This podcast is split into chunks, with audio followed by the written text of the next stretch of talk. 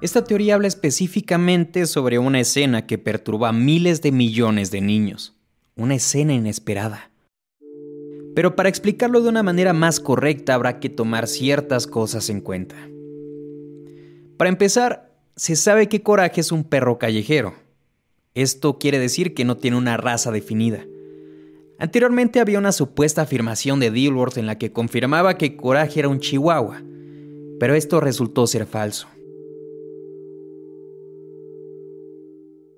Coraje es de una raza desconocida, pero lo que se sabe es que es muy pequeño, y quienes han tenido perros pequeños o conocen personas con perros de raza pequeña, sabrán que son muy nerviosos y a veces hasta resultan ser agresivos, con lo cual suelen ladrar mucho, se asustan con facilidad y tienen muy poca confianza a desconocidos. Analizando este aspecto de coraje se creó una serie de teorías muy relacionadas sobre la imaginación del perro y su entorno.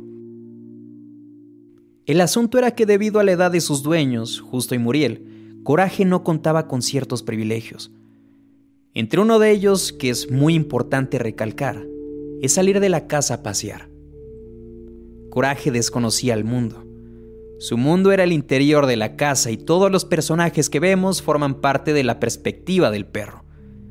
Él los veía de una manera tan sombría porque no estaba acostumbrado a tener visitas. Los monstruos no eran más que personas normales. Coraje, por el afán de proteger a sus dueños, veía a todas estas personas como una amenaza. Pero de esto ya hablamos con anterioridad.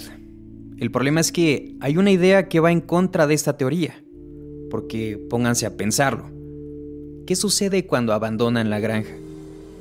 Hay muchos episodios así, ¿no? Por ejemplo, cuando Muriel va a Nueva York. Bueno, Nueva York es un decir. En esta ocasión se nos presenta una ciudad de lo más descuidada y siniestra, donde las cucarachas son interpretadas como los ciudadanos.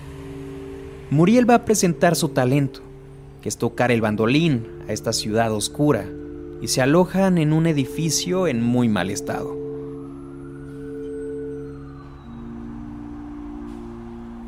Es aquí donde la caricatura provocó muchas pesadillas, pues hay una escena donde vemos a Coraje paseando por el hotel abriendo puertas.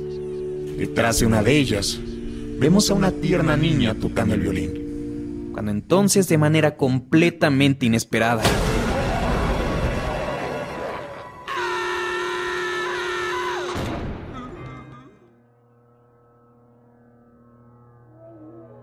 Es muy posible que muchos ya hayan visto esta escena con anterioridad, pero para quien no le quiero pedir una disculpa si se asustó. El asunto aquí es que deben recordar la sensación que les provocó. Y seguramente como fue un momento relámpago, no se percataron que había una sombra extraña que hacía alusión a una cuerda en el cuello de la pequeña. Esta cara podemos relacionarla con alguien que está muriendo de asfixia. A esta niña ya la habíamos visto al inicio de la serie, y si tienen todavía mejor memoria, recordarán que al final del episodio también hace su aparición, pero de manera distinta. Cuando justo está viendo el televisor y va cambiando de canales. La niña esta vez se ve normal, como una simple humana tocando felizmente el violín.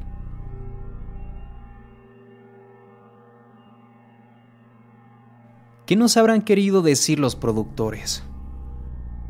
La teoría dice que, así como Muriel, muchos músicos accedieron a una invitación llena de engaños donde no iban a un teatro realmente.